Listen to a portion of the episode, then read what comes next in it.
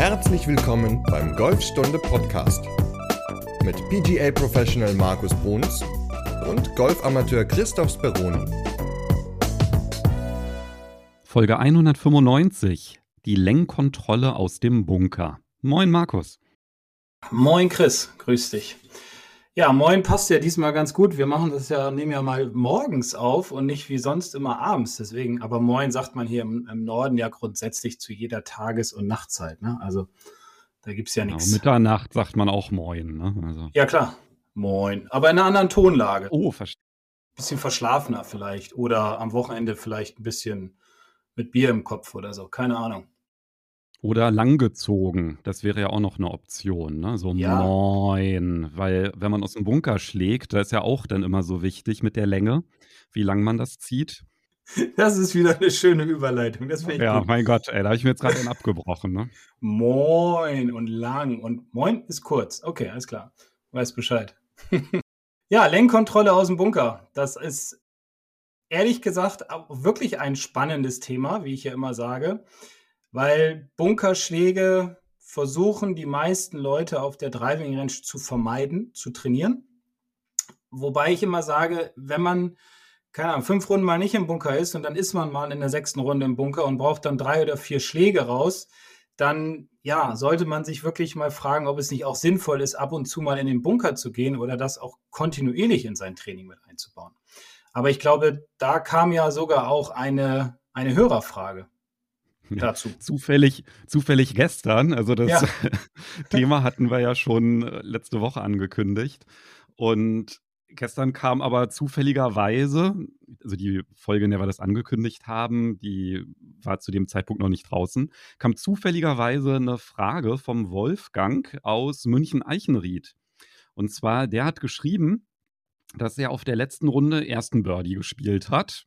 Sehr gut. Aber Mhm. dann auf der nächsten Bahn drei Schläge aus dem Bunker benötigt hat. Also ganz genau das, was du beschrieben hast, weil der Sand auf einmal weicher war als auf den anderen Bahnen so. Und da hat er dann ähm, sich gefragt, kann man da nicht was mit der Schlagtechnik machen? Das gehört natürlich auch ein Stück weit zur Lenkkontrolle aus dem Bunker, weil ich muss mir natürlich auch immer angucken, wie liegt der Ball und da gehört die Beschaffenheit des Sandes natürlich auch dazu. Bevor wir darüber sprechen, an welchen Hebeln man drehen kann, um die Länge des Bunkerschlages zu kontrollieren, können wir vielleicht auch mal so auf diese Faktoren eingehen, die eine Auswirkung vielleicht auch auf die Längenkontrolle aus dem Bunkerschlag haben. Ne? Ich habe jetzt gerade schon die Beschaffenheit des Sandes angesprochen, aber auch zum Beispiel Schräglage oder Bunkerkante, das sind ja alles Aspekte, die eine Rolle spielen. Ja, Eintreffwinkel ist eine Rolle, äh, spielt eine Rolle, Schlägerwahl spielt eine Rolle, also da gibt es eine ganze Menge Punkte, die eine Rolle spielen. Und jetzt ist das wirklich der zweite Zufall. Gestern war jemand da und wollte Bunkerschläge trainieren, also im Unterricht. Was? Wie oft passiert das? Wie oft passiert das, dass jemand zu dir kommt und sagt, können wir mal Bunkerschläge üben? also selten. Sag Wenn ich so nicht im Jahr. Ja, Im Jahr Bunkerschläge, also dass jemand wirklich bewusst sagt, das hatte ich jetzt, oh, jetzt muss ich mal echt überlegen. Ich sag mal, seit Mai bis jetzt hatte ich es viermal vielleicht, dreimal, dass jemand bewusst sagt, ich möchte jetzt eine Stunde in den Bunker. war das immer der gleiche? Nee. Nein, nein, nein. Ja, immerhin. Der eine kam aus Fehmarn, der, der gestern kam aus Hamburg, also noch nicht mal Mitglieder bei uns, sondern Leute, die von auswärts gekommen sind zum Unterricht, die gerne mal in den Bunker wollten, weil sie halt Erfahrungen gemacht haben, also Erfahrungen gemacht haben im Bunker, die nicht so positiv waren. Und, und der Herr, der gestern gerade da war, der sagt, okay, ich würde gerne mal in den Bunker, einmal, dass du mal guckst, wie ist so meine Grundtechnik, wie komme ich auch besser aus dem Bunker, wie kriege ich vielleicht auch ein bisschen mehr Spin auf den Ball. Und dann würde ich ganz gerne in eine Schräglage mal, also Bergablage. Und da ist natürlich auch schon der Faktor Lenkkontrolle, der damit ins Spiel kommt. Denn wenn ich in einer Bergablage liege, habe ich ja einen steileren Eintreffwinkel auf den Ball und der Ball geht flacher raus, wodurch ich wesentlich weniger Spin auf den Ball bekomme, weil er, also er kriegt mehr Vorwärtsdrall und weniger Rückwärtsdrall, weil ich nicht so mit einer extrem geöffneten Schlagfläche rangehen kann. Ich kann ihn praktisch nicht so anschneiden, nenne ich es jetzt mal. Und daraus resultiert einfach ein flacherer Bunkerschlag, der, wenn ich jetzt im grünen Bunker liege, eher lang wird, da muss man gucken, ja, Hauptsache erstmal raus ist da der Gedanke. Ja, das ist auch schon ein Punkt in der Lenkkontrolle. Ja, zur Lenkkontrolle gehört natürlich auch, dass man sich zuerst Gedanken über das Ziel macht. Ne? Also wenn man sich den Bunker anschaut, wo will ich denn hinspielen? Weil Hauptsache raus ist natürlich, glaube ich, erstmal wirklich ein sehr, sehr guter Tipp. Aber diese negativen Erfahrungen, die viele machen, die basieren ja eigentlich, ich natürlich auch, ja, also mich da gar nicht ausnehmen, dass wenn man da noch nicht so richtig den Bogen raus hat, dass du dann einmal, sag ich mal, auf den Ball raufhaust, dann geht der gar nicht raus oder ähm, du kommst viel zu früh in Sand, dann geht irgendwie ganz viel Sand in die Luft und der Ball liegt an der gleichen Stelle und rollt noch zurück ins Einschlagloch. Also das ist so der eine Horror und das andere Extrem ist so Grünbunker. Du ähm, triffst den Ball direkt, also ohne Sand und dann fliegt der sonst wie weit und landet vielleicht sogar im Bunker auf der anderen Seite. Ne? Das sind so diese beiden Extreme. Das ist ja dann auch schon so ein Stück der Längenkontrolle, dass ich halt eher so in der Mitte von beidem lande. Ja? Also nicht im Bunker bleibe, aber nicht drüber hinaus. Das ist ja schon sozusagen Schritt eins für eine Längenkontrolle, dass ich halt überhaupt rauskomme. Ja, und da haben ja viele leider schon große Probleme mit. Auch ja, viele Golfer, die schon lange dabei sind, haben immer wieder Probleme im Bunker. Und deswegen ist es ja auch wichtig, da reinzugehen und das zu trainieren, auch mal den Pro zu fragen, wie komme ich denn grundsätzlich erstmal raus aus dem Bunker. Und der zweite Schritt ist dann natürlich, Lenkkontrolle hinzukriegen über verschiedene Aspekte oder Faktoren, die helfen halt den Ball höher rauszuschlagen, flacher rauszuschlagen, ähm, weiter zu schlagen, kürzer zu schlagen. Das sind auch Dinge, die ganz, ganz wichtig sind, die man immer wieder mit in sein Training integrieren sollte. Bevor wir auf diese Punkte eingehen, die du gerade angesprochen hast, und da ist ja auch der Begriff Eintreffwinkel sehr häufig gefallen. Also ja. vielleicht können wir, bevor wir das machen, nochmal so einen Schritt zurück machen und erstmal nochmal diese Grundlagen, dass man überhaupt rauskommt, weil je nachdem, welchen Schläger ich wähle, hat das ja auch schon so ein bisschen ne, Einfluss darauf, welche Stellschrauben ich überhaupt drehen kann, weil wenn ich jetzt zum Beispiel eine ganz steile Bunkerkante habe, dann mache ich mir wahrscheinlich weniger Gedanken zur Längenkontrolle, als wenn ich jetzt einen Fairway-Bunker mit einer ganz flachen Bunkerkante habe. Und da können wir vielleicht auch noch mal unterscheiden so ein bisschen zwischen Grünbunker und Fairway-Bunker, weil ich beobachte auch ganz oft, dass Leute versuchen, aus dem Fairway-Bunker mit der Grünbunker-Technik zu schlagen. Und da kommen wir ja eigentlich schon so zum Ballkontakt. Ne? Und das ist ja dann auch so ein Treffwinkel. Vielleicht kannst du da ja mal diese wesentlichen Punkte einmal erläutern, dass man da auch so ein bisschen ein besseres Verständnis bekommt, was du mit dem Eintreffwinkel meinst. Ja, also der Eintreffwinkel ist ja der Winkel, in dem der Schläger sich, ich sage jetzt mal in Richtung Ball bewegt, beziehungsweise auf den Ball trifft. Wenn wir zum Beispiel vom Fairway schlagen, also mit dem Eisen, vom Gras, so muss ich sagen, dann wollen wir immer einen etwas steileren Eintreffwinkel haben, weil wir wollen immer erst den Ball und dann den Boden treffen. Also es bedeutet, dass der Schläger praktisch von oben nach unten sich zum Ball bewegt.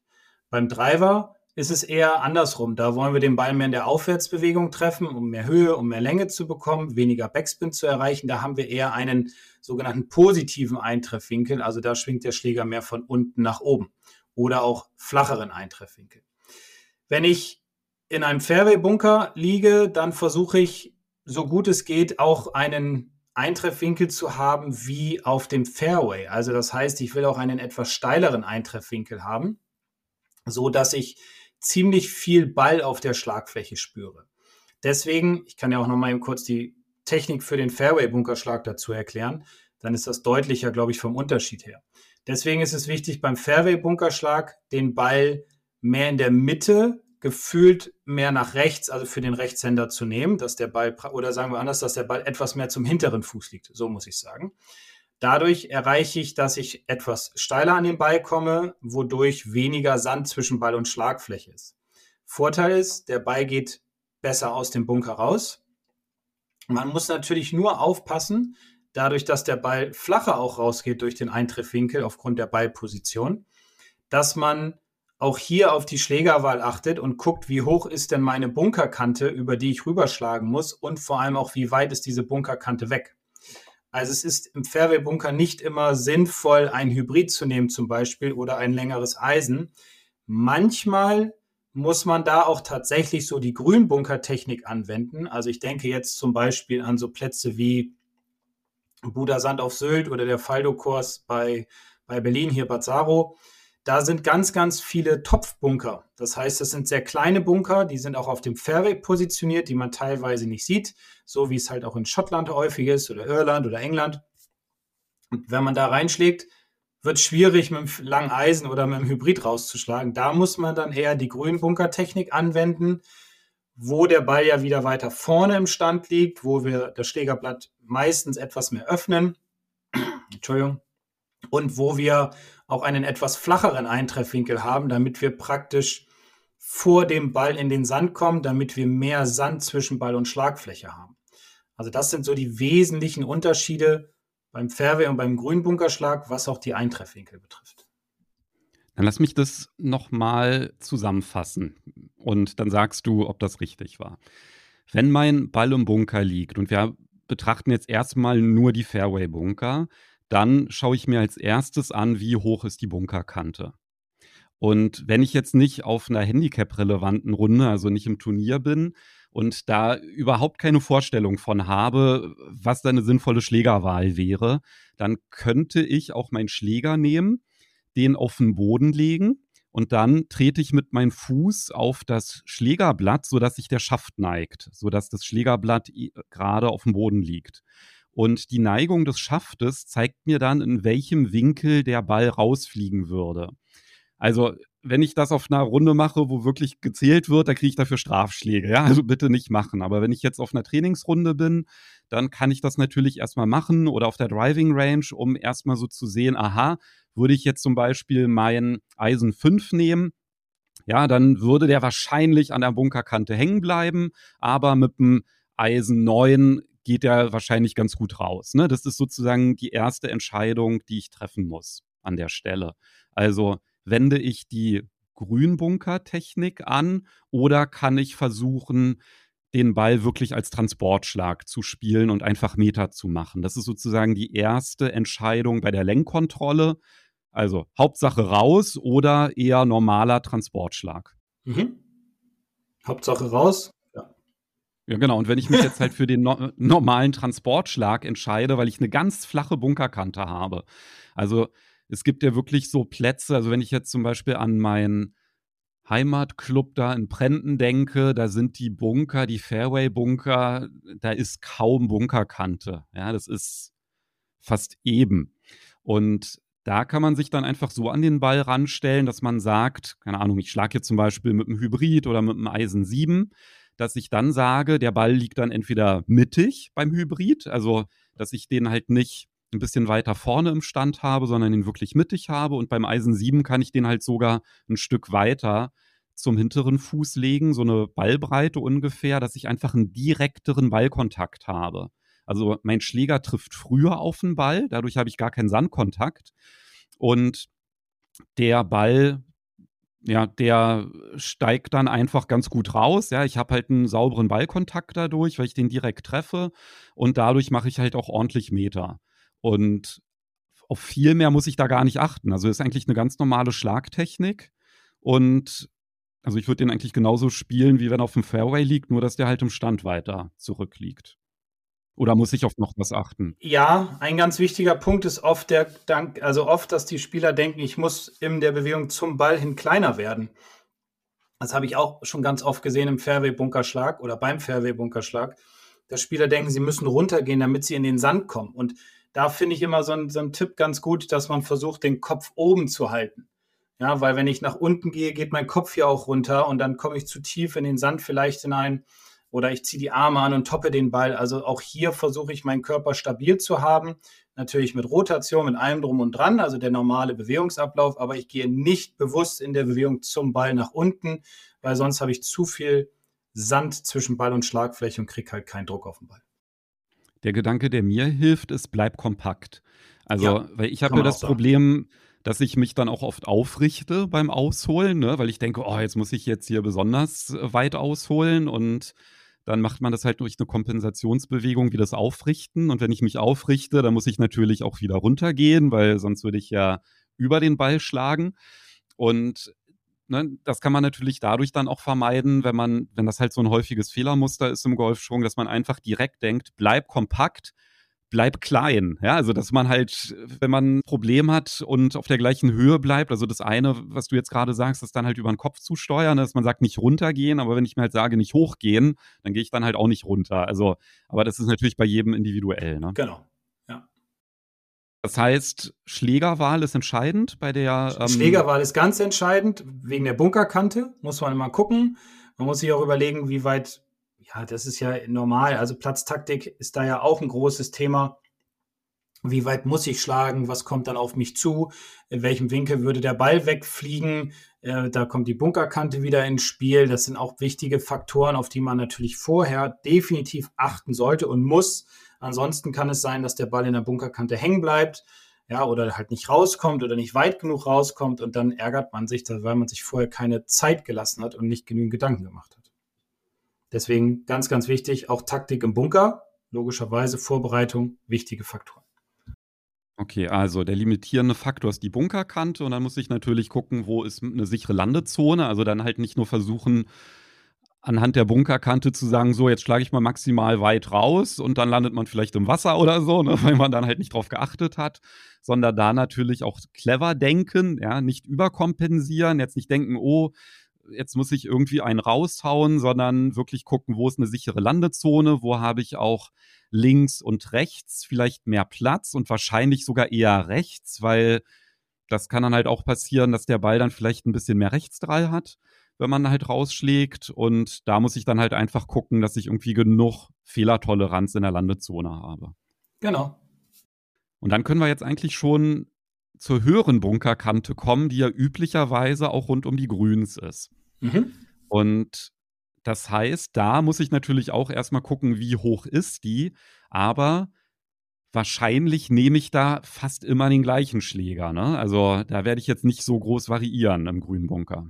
Ja, also die meisten Golfer haben ja ein, ein Sandwedge in der Tasche und da würde ich, das nochmal ganz kurz nebenbei, ein, zwei Sätze dazu, finde ich immer ganz wichtig, ein, ich sage mal, ein extra Sandwedge zu haben. Also das heißt, ich persönlich verkaufe keine Sätze, keine kompletten Sätze mit einem Sandwedge, sondern empfehle immer ein, ja, ein, ein Wedge zu kaufen, was extra für den Sand, für den Bunker gebaut wurde, was anders aufgebaut ist, was einen anderen Bounce-Winkel hat bisschen scharfkantiger ist, andere Grooves hat, wodurch mehr Spin entsteht. Also das ist immer noch mal so als ja, kleiner Hintergedanke, wenn man sich neue Schläger kauft, auf jeden Fall darauf achten, dass das Sandwedge nicht aus dem, aus dem kompletten Satz heraus ist, ähm, so, sondern dass man sich halt ein extra Sandwedge kauft. Also du meinst damit so ein geschmiedetes Wedge, ja, ne? genau, also wo wirklich genau. so ein massiver Kopf ist, der ja. dann hinten nicht vielleicht so ein Cavity-Back hat, wie das dann halt beim ähm, Komplettsatz ist, sondern wirklich einfach so ein massives. Ja. Du hast auch die Grooves angesprochen.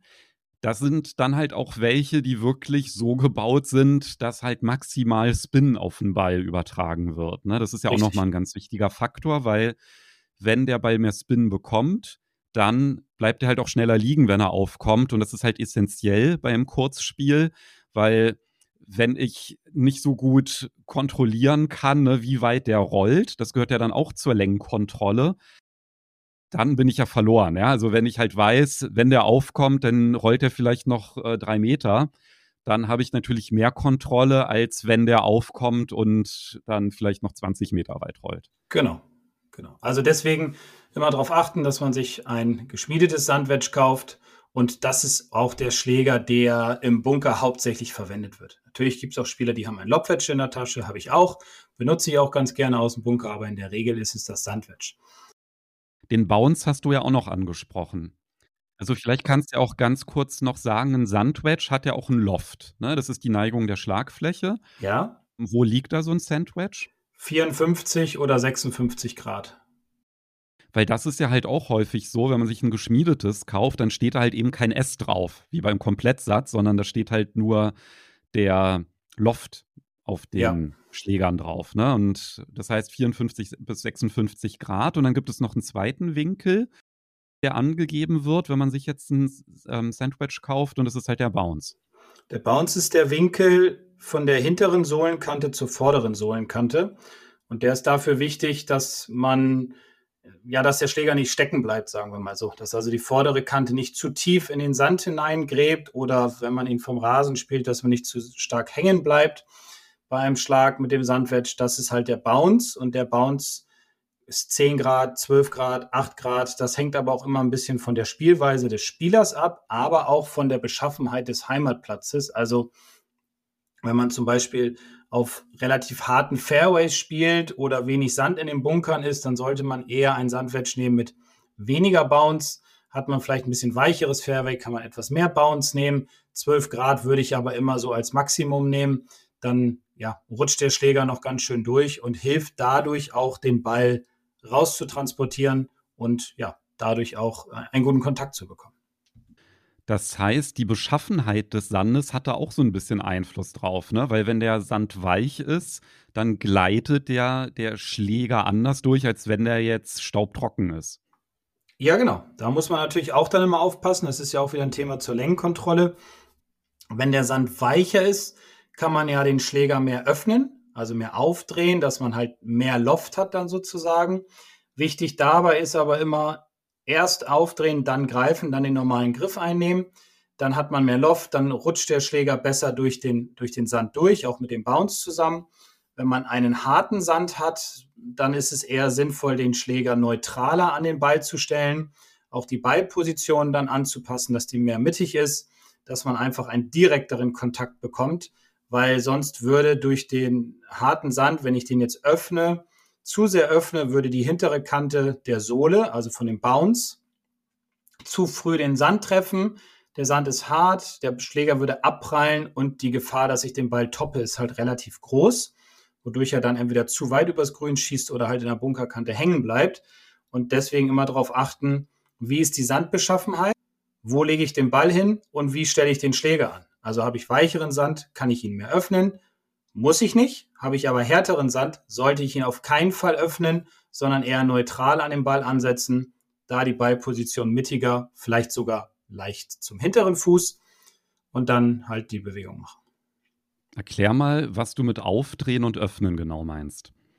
Hm, Aufdrehen und Öffnen ist das gleiche für mich. Also, das heißt, wenn wir uns jetzt vorstellen, wir haben einen Sandwedge von, nehmen wir mal 54 Grad und neigen jetzt den Schläger nach hinten. Also ich mache das jetzt mal mit meiner Hand. Ich stelle mir jetzt vor, meine Hand hat jetzt einen Winkel von 54 Grad und ich kippe jetzt praktisch meine Fingerkuppen nach hinten, sodass die Hand mehr plan auf dem Tisch aufliegen würde.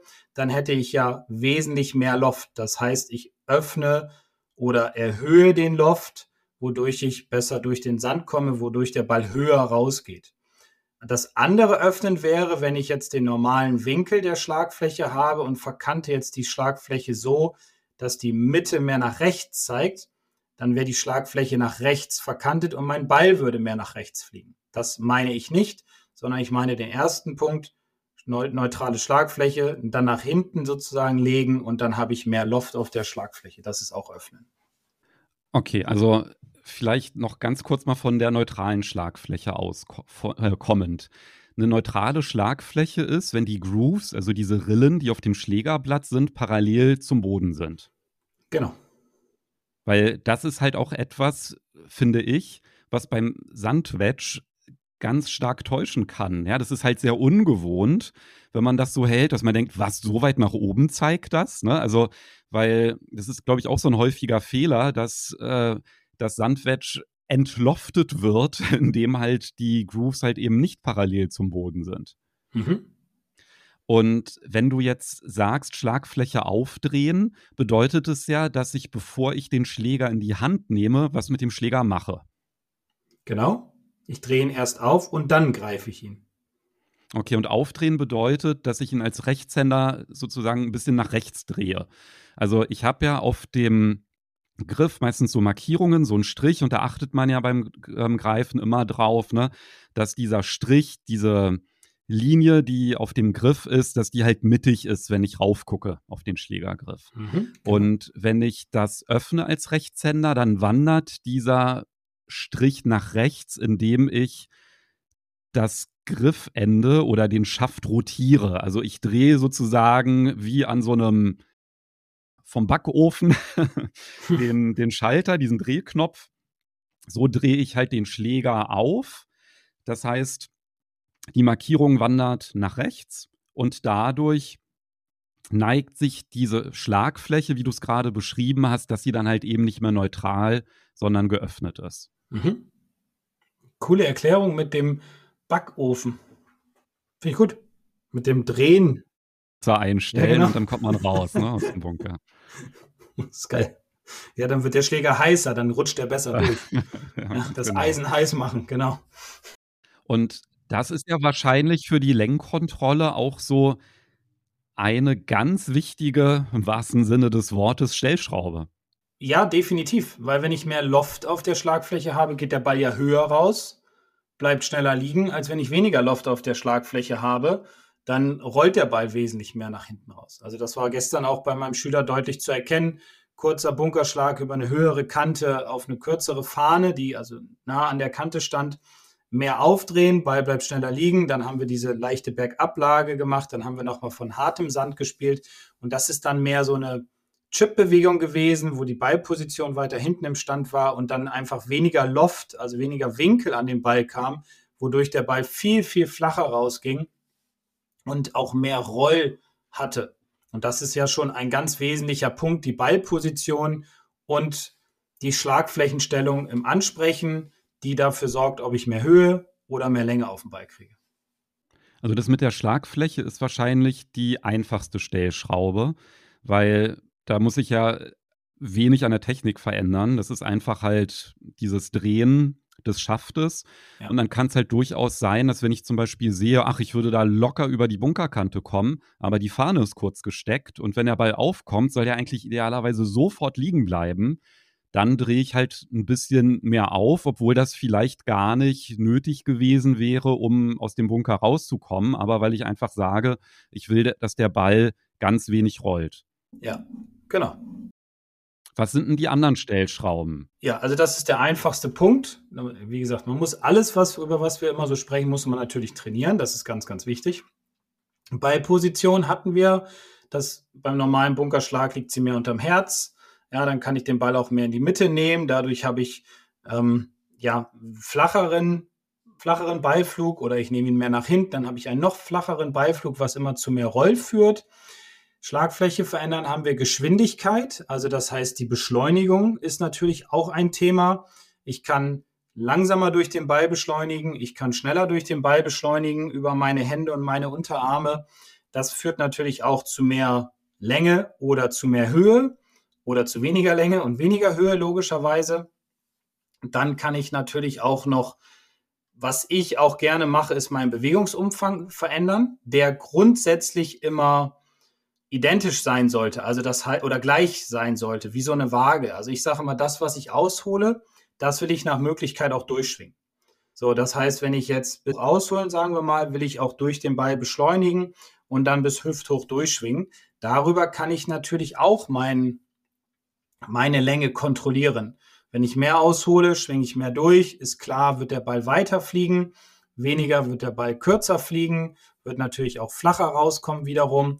Also da gibt es eine ganze Menge Aspekte. Ich persönlich finde immer noch am leichtesten einmal Schlagfläche und Ballposition. Das sind so die leichtesten Faktoren oder Stellschrauben, an denen man drehen kann, um Lenkkontrolle hinzubekommen. Vielleicht einigt man sich persönlich auf, auf drei Ballpositionen, also einmal unterm Herz, einmal in der Mitte und einmal mehr zum hinteren Fuß. Dadurch verändert sich die Schlagfläche auch automatisch und dadurch verändert sich die Höhe, aber auch die Lenkkontrolle.